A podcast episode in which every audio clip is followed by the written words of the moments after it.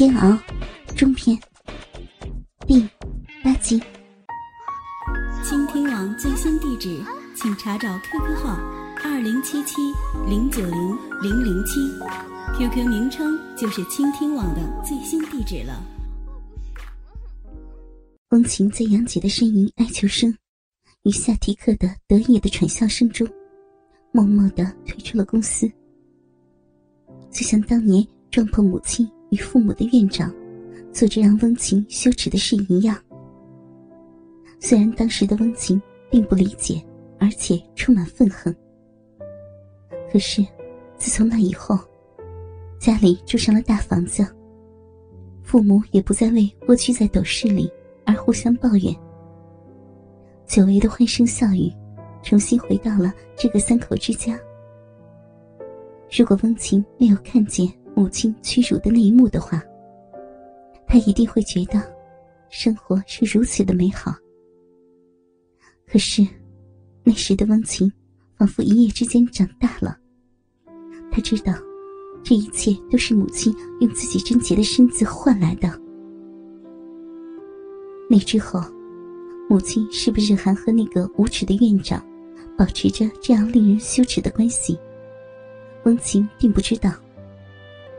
时间让他渐渐的尘封在自己的心底深处，因为温情最害怕的，还是父亲如果知道了，又会怎样呢？这是他永远都不想要知道的答案。三个月后，也是在那个杨杰被侮辱的办公室里，经过了一夜无眠的温情，也像那日的杨姐一样。为这个印度阿三宽衣解带，在宽大的老板台上俯下曼妙的身子，向自己的老板撅起赤裸的屁股，亲手掰开自己圆润的臀肉，让一根比自己的丈夫远远强壮粗长的外国鸡巴插进自己贞洁的逼内，恣意的进进出出，甚至也像母亲那样。被这个卑鄙的印度阿三，在自己半推半就之下，洞穿了自己用来排泄的屁眼。交易达成了，温琴成了他们部门的主管，那个印度阿三则成了亚洲市场的主管。但也是从这时起，温琴也越来越感到市场的竞争变态般的激烈，在很多时候。作为主管的温情，不得不亲自出马，去迎合那些官员与富豪。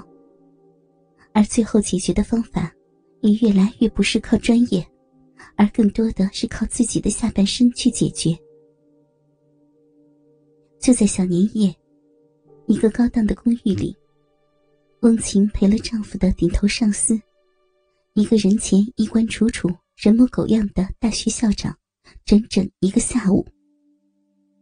因为丈夫需要职称，如果没有职称，丈夫花了大半辈子的科研课题就会被学校随时砍掉。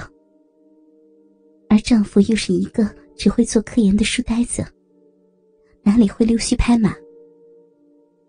在学校的一个年会上，校长见到了温情后，这个强势的男人直接给了温情一张自己常租的高级公寓的房门磁卡。让他在小年夜的下午过去，风琴真想狠狠的甩他一个大嘴巴子。可是，他的手脚还是牢牢的抓着那张门卡，因为作为一个妻子，她知道自己的丈夫需要的是什么。而在内心深处，风琴深深的感到，自己太对不起自己的丈夫，因为他虽然人前光鲜。但是背地里，温情知道，自己甚至连个娼妓都不如。这一年多来，上过自己的男人，温情都懒得去数，也数不过来。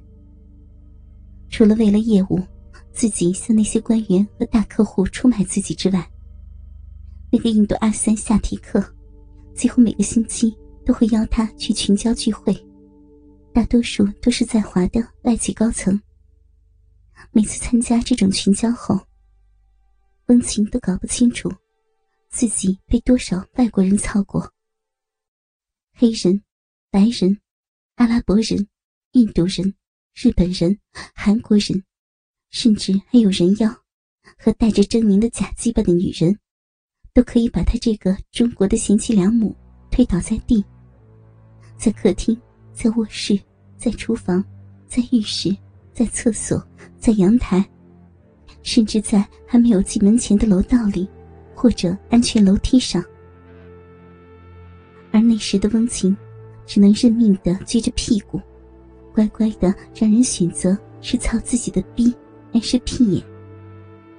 因为任何的反抗，都会让这群嗑了药的洋鬼子疯狂的报复殴打。温情就看到过一个小姑娘被打得不省人事，最后还是像一只母狗一般，被这群禽兽更加疯狂的蹂躏经营。所以，当那个校长给翁琴这张门卡的时候，在一瞬间的屈辱、愤怒之后，他便释然了，甚至庆幸自己还是一个有交换本钱的女人。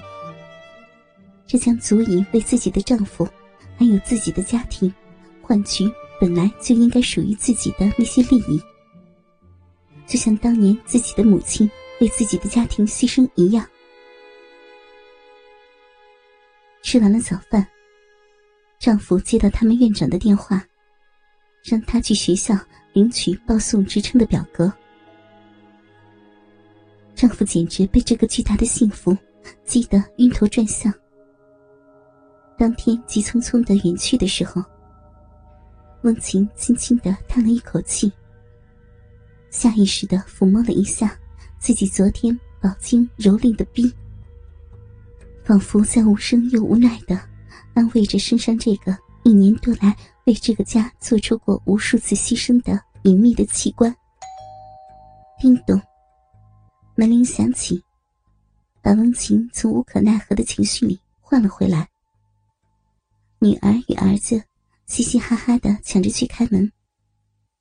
母亲亚群穿着白色的羊绒大衣，在孙女儿孙子的簇拥下，满脸春光的。走进了屋子。怎么了，我们的大小姐？慧俊不在吗？怎么过节了还那么忙啊？真是的。母亲心疼女儿，数落着女婿。啊，妈，刚刚慧俊的学校来电话，大概是评职称的事儿吧。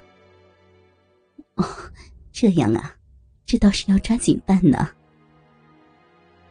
父亲两年前心脏病过世了，母亲伤心了好一阵子才缓过来。